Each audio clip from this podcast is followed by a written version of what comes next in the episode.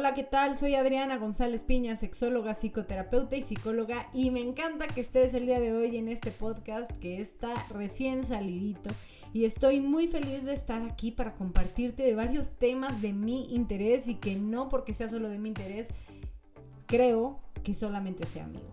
Estoy segurísima que también para ti podrá ser bastante interesante todo lo que voy a compartirte el día de hoy y los siguientes episodios te cuento un poquito sobre mí, ¿no? Para dar este preámbulo, que nos conozcamos y que podamos ir eh, adentrándonos en diversos temas. Soy una persona sumamente curiosa, me encanta no quedarme con lo primero que me dicen, investigar, escuchar varias opiniones y también me encanta la ciencia, me encanta lo que son las investigaciones y todo lo nuevo que, que va saliendo con respecto a temas.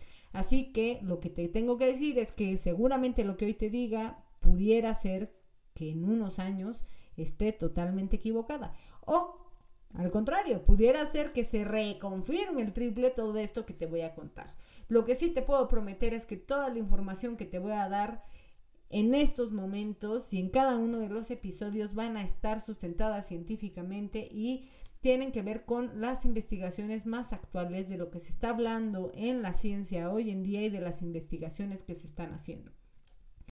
Mi principal invitación a este podcast es esto, atrévete a descubrir esa información que ha estado restringida para ti y que es información de todos, que todos las y todas y todes necesitamos saberla para poder tomar decisiones mucho más sustentadas en la realidad dentro de lo que se pueda y para poder tomar decisiones pues también con la información que necesitamos. Muchas veces lo que sí te puedo decir es que vamos a estar hablando de temas que son asignaturas pendientes del colegio, que nos dieron matemáticas, música, si es que tuvimos suerte, o nos dieron otro tipo de eh, herramientas para poder afrontar el mundo, pero un poco nos hablaron de temas sobre las relaciones, la sexualidad, cómo es el erotismo, cómo es nuestra identidad, cómo nos expresamos, cómo nos relacionamos, cómo podemos reproducirnos Sí, eh, ahí la reproducción es así tal cual nos la dijeron o hay otros tipos de métodos. En fin, miles de posibilidades que puede haber. Y también en este episodio vamos a iniciar con el tema de las drogas. ¿Por qué quise hacer este episodio de las drogas? Pues primero porque en esta semana, como ya lo sabes, y si no lo sabes, te invito a que me sigas en sexóloga.psicóloga en mis redes sociales, tanto en Instagram como en Facebook, para que puedas encontrar más información al respecto. Porque justamente en esta semana vamos a estar hablando acerca de los cannabinoides. Si tú no sabes qué son los cannabinoides, pues quédate para saber un poquito más al respecto. Pues muy bien, vamos a empezar con e, esta droga y, y, así iremos abordando distintos temas. Pero hoy toca la marihuana, la famosísima marihuana, los cannabinoides, cannabis, etcétera, que se puede consumir de muchísimas formas, situaciones y que estoy segura que en algún momento los has escuchado, te lo han dicho, ya sea tus amistades o pues has escuchado ahí que se las truenan o se las andan fumando. ¿Qué son los cannabinoides o cómo funcionan? Imagínense, son, los cannabinoides son las sustancias químicas que independientemente de, de la estructura que tienen, porque van a compartir dos, que es el THC y el CBD, que son distintas sustancias que, que, trae la planta y que cuando la consumimos nosotros tenemos estos receptores en el cerebro y en nuestro cuerpo, los cuales van a tener pues efectos ahí similares a la risa, ¿no? Eh, de, bueno, cuando nos reímos se llenan estos receptores. Y en realidad, pues nuestro cerebro está preparado para recibir este tipo de sustancias. Y la verdad es que es súper diverso y se pueden clasificar de muchísimas formas. La manera de consumirla puede ser, bueno, ¿qué te puedo decir? De miles de formas. Seguramente que pues ya has de saber, pero como el tema de hoy no es acerca de cómo se consume o cómo la podemos ingerir, me voy a saltar un poquito eso, pero me parecía importante pues hablar un poquito de estos cannabinoides. También, pues, ¿dónde podemos encontrar estos cannabinoides? Pues están en las plantas, la famosa marihuana que, que todos ustedes conocen. Y pues vamos a ver que va a estar también en otras plantas, que no nada más es la cannabis sativa que muchos de ustedes pudieran conocer. También va a estar en el cannabis, en el cáñamo o también eh, se puede consumir únicamente el aceite, eh, las resinas. Bueno, los cannabinoides en el cuerpo humano la verdad es que se llaman endocannabinoides. Para quien no lo sabía, ahora ya lo sabe.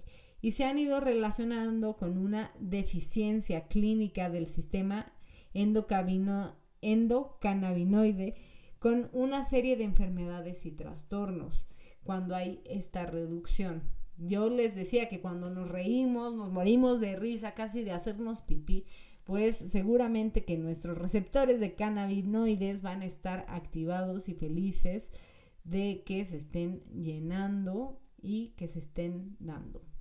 ¿Qué es lo que pasa? Ahora lo que les quiero contar es acerca de una investigación que encontré porque eh, pues últimamente he tenido varias amistades, varios conocidos y me han llegado también pues varias imágenes por las redes sociales en donde pues están promocionando los cannabinoides con efectos medicinales y no solamente en, aquí en, Puebla, que es donde yo estoy, en México, alrededor del mundo se, se han puesto los cannabinoides como si fueran una estrategia de tratamiento medicinal para ciertas situaciones.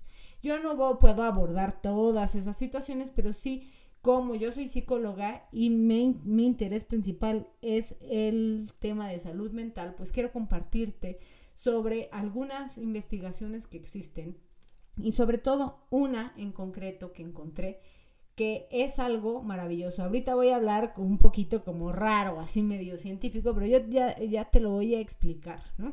Se encontré una investigación que es una revisión sistemática y un metaanálisis. ¿Qué, ¿Qué? Me vas a preguntar, Adriana, ¿qué es eso?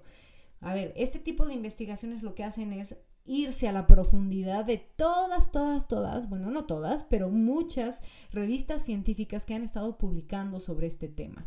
Y lo que hacen es una revisión de todos estos artículos que, que se han dado para poder determinar si lo que se está buscando a lo largo de la historia pues es efectivo o no es efectivo. Por eso es que me encanta lo que son las revisiones sistemáticas y los metaanálisis, porque te dan una mirada más global y no nada más es solamente pues el estudio que hice con mis tres amigos, ¿no? Y, y lo que, y lo que salió de ahí, o con un paciente en específico. Es decir, van a involucrar muchísimos tipos de estudios que se va a hacer un análisis a profundidad y longitudinal de todo el tiempo que se ha estado estudiando esto. Y esa es la información que les quiero compartir hoy. Eh, les, me encantaría decirles todos los nombres de los autores, pero les voy a decir el título y algunos autores, entre otros, que hicieron este tipo de investigación. ¿Qué es lo que están buscando?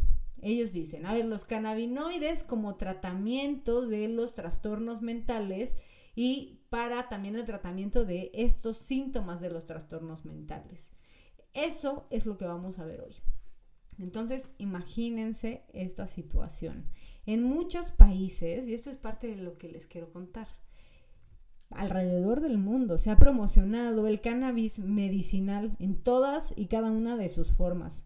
En aceites, mantequillas, comida, fumadas, untadas, bueno, y seguramente que si tú has escuchado hablar de esto, pues ya sabes todas las posibilidades que existen. Y se han sugerido como una alternativa, alternativa segura de tratamiento de algunos trastornos mentales.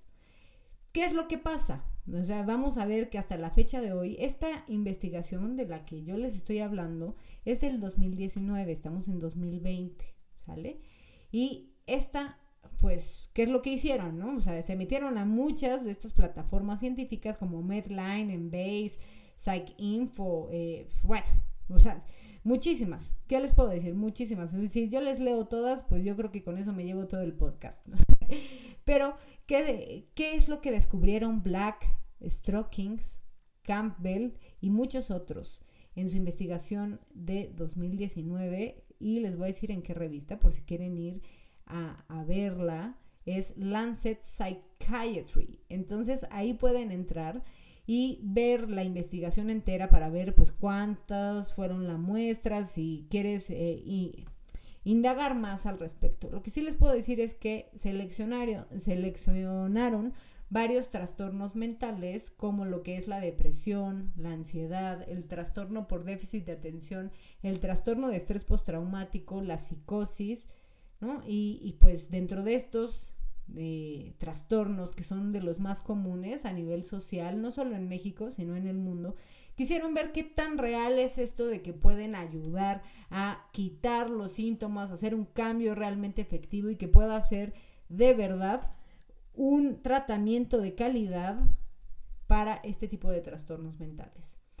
Con esta introducción yo les haría una pregunta, ¿no? Ahorita con lo que llevo contándote, con lo que has escuchado, ¿tú, ¿tú qué dirías? ¿Sí sirve? ¿Funciona? ¿No funciona? Tú si tienes alguna amistad que lo está consumiendo, que está pues bajo este tratamiento, ¿le ha funcionado? ¿No le ha funcionado? Entra un poquito a tu experiencia. Si no sabes, si no tienes nadie en común, pues seguramente quédate para poder investigar más al respecto porque está súper, súper interesante. Bueno, pues ¿qué tengo que contarles con respecto a esta investigación de, estos autores maravillosos, ¿no? Eh, bueno, lo primero, así, bueno, no, no les voy a decir, les voy a estar contando, ¿no? De, de lo que se publicó en este metaanálisis de, Lancet Psychiatry, es una de las revistas científicas más, muy prestigiosas.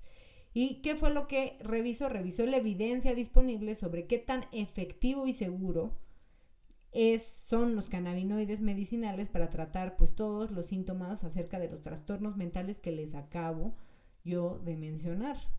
Y bueno, para buscar en las investigaciones, lo que hicieron es buscar publicaciones que estuvieran desde 1980 hasta el 2018 que hayan usado los cannabinoides medicinales para tratar pues eh, ya estos trastornos que les dije, que se los voy a repetir, es la depresión, la ansiedad, el, el trastorno por déficit de atención con hiperactividad, el síndrome de Tauret, el trastorno de estrés postraumático, incluso la psicosis y pues todos los estudios fueron vistos en adultos mayores a 18 años. ¿Qué es lo que vieron? Pues fueron evaluando los resultados desde la remisión de los síntomas al cambio de sintomatología de estos trastornos mentales. ¿Qué es la remisión de síntomas? Es decir, que ya no existen esos síntomas. Y también van a eh, revisaron el nivel de seguridad de estos cannabinoides medicinales. En total, esto que les quiero contar, incluyeron 42 estudios sobre el efecto de los cannabinoides para la depresión, 31 estudios sobre la ansiedad, 8 estudios sobre el síndrome de Tauret, 3 estudios sobre el trastorno por déficit de atención con hiperactividad, 2 estudios para el trastorno de estrés postraumático y 11 estudios para la psicosis que han sido publicados durante este periodo de tiempo, que pues son bastantes años, ¿no? Por eso es que se llama que pues puede ser un poquito longitudinal y que los datos que les doy pues tanto consideran las primeras evidencias como las más recientes. En general, los datos, ¿qué es lo que sugieren? Que los cannabinoides medicinales mejoraron los síntomas de ansiedad en personas que tenían otras condiciones médicas, que creo que eso es eso es muy importante, no con trastorno de ansiedad, solamente mejoraron los que tenían otras condiciones médicas. Me parece importante repetirlo, ¿no? Porque a, veces pensamos que es para todos. ¿Cuáles? Por ejemplo, personas que tienen dolor crónico, personas con esclerosis múltiple, son enfermedades y condiciones médicas muy específicas. Pero también se encontró que al revisar los datos con más detenimiento, pues los investigadores fueron encontrando una evidencia que no era muy clara, la verdad que tenía muy baja calidad. Esas evidencias que tenían pues estos resultados al momento de hacer todo este metaanálisis se dieron cuenta que en realidad pues hay muy pocos estudios aleatorios, que esos son importantes, aleatorios controlados, que no está seleccionando a mi amigo que yo ya veo que le está haciendo efecto, ¿verdad? Sino que es en general, posiblemente ni sabemos si esta persona si, si le funcionó o no, sino que es, aleatorio, que aportaran y, y, pues entonces faltan este tipo de estudios que, que, puedan aportarnos datos más confiables a nivel científico para saber si está funcionando o no. Al mismo tiempo, los autores encontraron que los cannabinoides empeoraban, sí, sí, sí, exacto, empeoraban los síntomas, sobre todo en la psicosis. Y y también aumentaba el riesgo de que las personas experimentaran eventos adversos. Es decir, que pues en realidad eh, ahí había más datos confiables en cuanto a que pues pudiera generar o experimentar efectos y síntomas negativos. Pero me dirán, ya me estás contando todo esto, pero ¿qué significa, no? O sea, el significado es que no hay evidencia suficiente para poder sostener que los cannabinoides, la marihuana en cualquiera de sus formas, el CBD, el THC, van a mejorar los síntomas de la depresión, la ansiedad, el trastorno por déficit de atención con hiperactividad, el síndrome de Tourette o un trastorno de estrés postraumático, psicosis. En realidad, eh, pues vamos a decir que va a producir un efecto un poco paradójico. Y de lo cual, pues seguramente podemos seguir hablando en otros episodios, ¿no? Pero ¿A qué me refiero con este efecto paradójico, placebo? Tal vez le suena más este tipo de término o como psicólogos, psicoterapeutas, a veces podemos llamar como algo que se llama conductas de seguridad entre comillas, porque nos generan seguridad entre comillas, pero en realidad nos da la sensación de sentirnos más vulnerables, aunque en el momento pues podamos llegar a sentir un pequeño alivio pero eso no nos quita el trastorno de ansiedad o el trastorno depresivo. Es decir, a corto plazo las personas se sienten bien, pero a largo plazo, en un consumo continuo, pues eh, lo que se encontró es que empeora, y escuchen esto, toda, toda la sintomatología de este tipo de trastornos de salud mental. Por lo tanto, es súper importante que tanto los médicos, los clínicos, psicólogos, psicoterapeutas o las personas que están tomando este tratamiento sean informados, así como ahorita yo les estoy contando, sobre la falta de sustento que existe con respecto a este tipo de cannabis medicinal. Y además que es necesario que se le informe sobre los posibles, escuchen, riesgos del consumo del cannabis para la salud.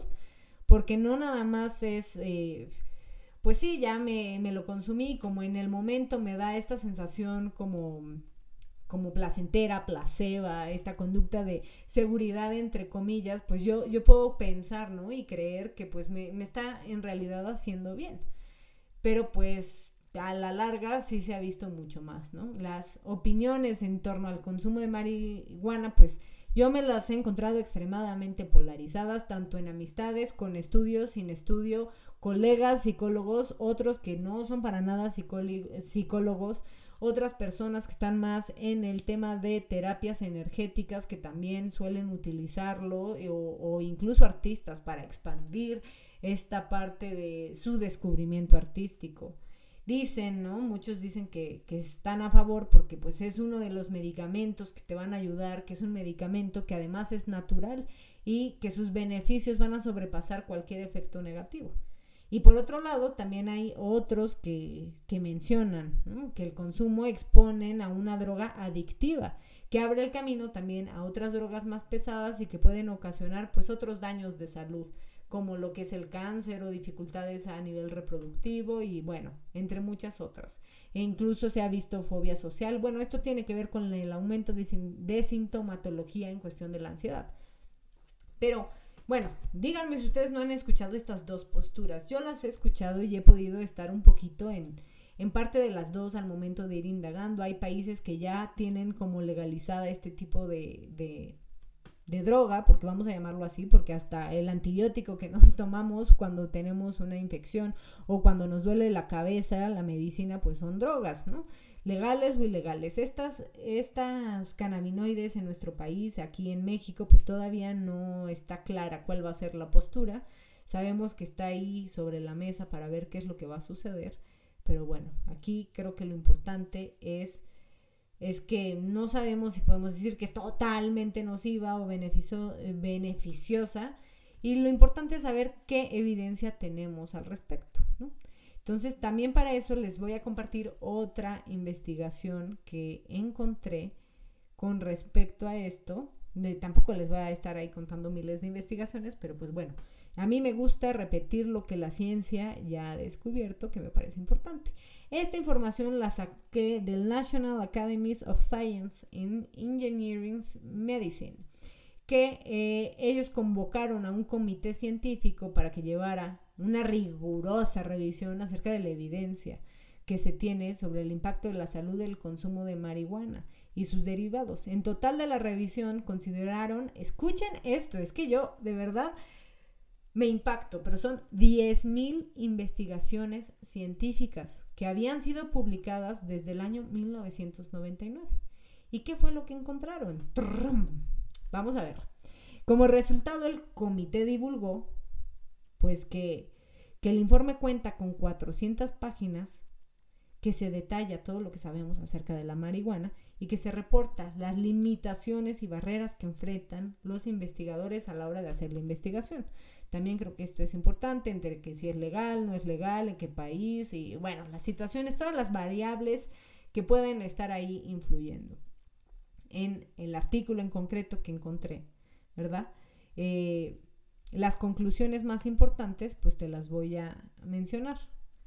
Son, las presentan en diferentes secciones y van desde los efectos terapéuticos hasta los efectos nocivos de la marihuana.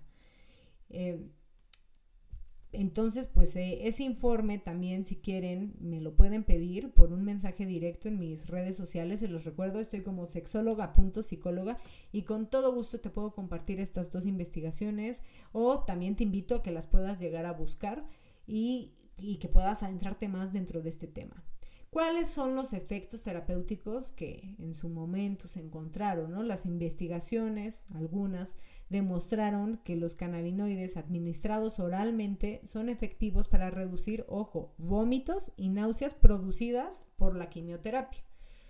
O sea que nada que ver con los trastornos de salud mental que hace un ratito platicábamos. Tiene que ver con vómitos y náuseas producidas por el tratamiento de la quimioterapia.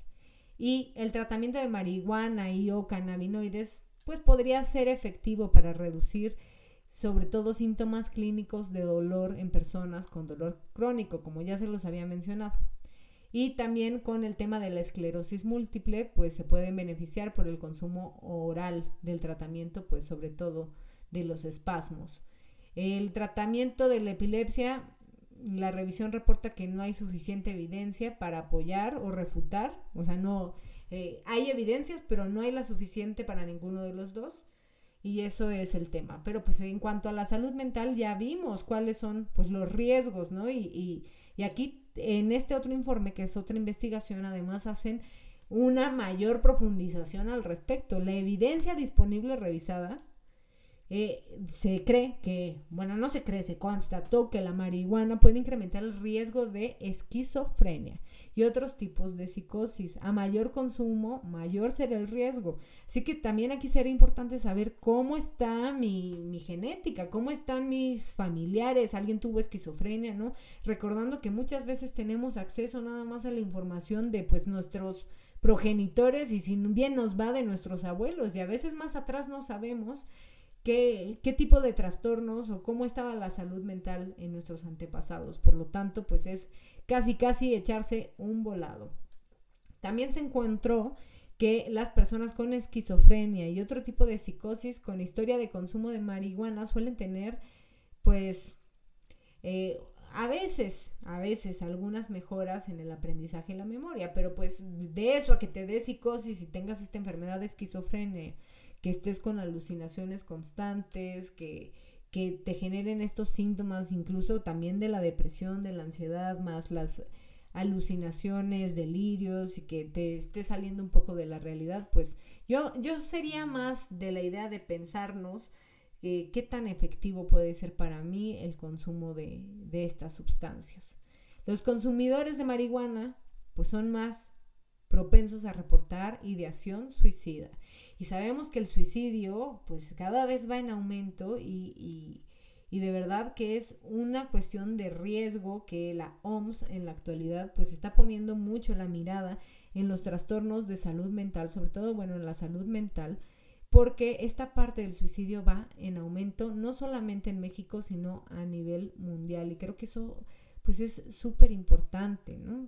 Eh, es, es, es impresionante, pero sí creo que es importante ver que quienes han consumido marihuana por mucho tiempo son propensos a reportar esta, estas ideas de que quisieran suicidarse, en comparación a quienes no lo consumen. En cuanto al trastorno bipolar, los estudios encontraron que el consumo frecuente de marihuana pues empeora los síntomas de este trastorno.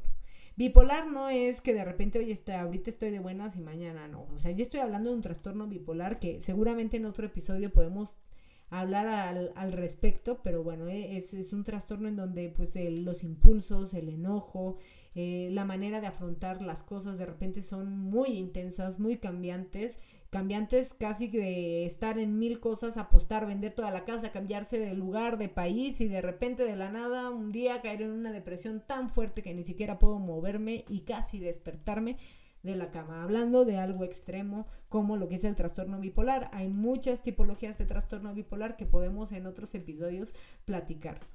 En cuanto a la parte psicosocial, se encontró que el consumo de marihuana afecta Escuchen esto, esto creo que me parece fundamental. Afecta inmediatamente las capacidades cognitivas de aprendizaje, memoria y atención. O sea que entre más consumimos cannabis, THC, CBD, pues de repente vamos a ver que nuestras capacidades de aprendizaje, memoria y atención se pueden ver afectadas. Así también, pues vemos que el consumo de marihuana durante la adolescencia, aguas, o sea, aguas, porque se relaciona con deficiencias de logro académico, educación, empleo, ingresos económicos y también un tema en las relaciones sociales. La verdad es que hay muy poca evidencia que se vea que estos efectos perjudiciales de la marihuana sobre las áreas cognitivas se prolonguen en aquellas personas que dejan, ojo, que dejan de consumirla. Quienes continúan y el consumo es crónico, pues hasta incluso hay em, radiografías, vamos a llamarle así, cerebrales, que son las resonancias magnéticas, incluso también electros, en donde se va a ver los efectos que puede ocasionar los cannabinoides. Entonces, eh, pues ojo, ¿no? O sea, también si estamos en la adolescencia, que es cuando nos gusta explorar, experimentar cosas nuevas, pues pudiera llegar a ser peor el consumir la marihuana, pues igual y me siento más aceptada o perteneciente o aceptado y perteneciente a cierto grupo, pero pues en realidad a la larga estoy poniéndome obstáculos pues en mi camino también de crecimiento académico, de empleo y educacional. El uso y abuso de la marihuana también está relacionado con otras sustancias. Según todos estos eh, 10.000, ¿no? Que hablábamos hace rato, eh, artículos que se encontraron, el comité encontró evidencia moderada entre el vínculo entre el consumo de marihuana y el riesgo de desarrollar adicciones a otras drogas, como el alcohol, el tabaco y pues otro tipo de drogas ilegales. Y bueno, pues hay, este artículo tiene muchísimas cosas que yo creo que podemos dejar eh, para el siguiente episodio para continuar hablando de la cannabis y también me gustaría, ustedes ya verán, hablar acerca de la marihuana y la sexualidad, porque también ahí ha habido varios, varias variada información, información variada, vamos a llamarle, tanto que me lo he encontrado como de personas hablando al respecto, pero también me lo he encontrado en videos, en las redes sociales que promueven la marihuana y el sexo. Así que yo te dejaría con esta pregunta eh, para el próximo episodio. ¿Tú qué dices? ¿La sexualidad y la marihuana van de la mano? ¿Se contraponen? ¿Mejora el sexo? ¿Lo empeora? ¿Tú qué podrías decir? Mándame tus respuestas, participa dentro de mis publicaciones y si te quieres enterar más, te recuerdo, yo soy Adriana González Piña, soy sexóloga, psicoterapeuta y psicóloga y me puedes encontrar en las redes sociales como sexóloga.psicóloga y te espero en el próximo episodio.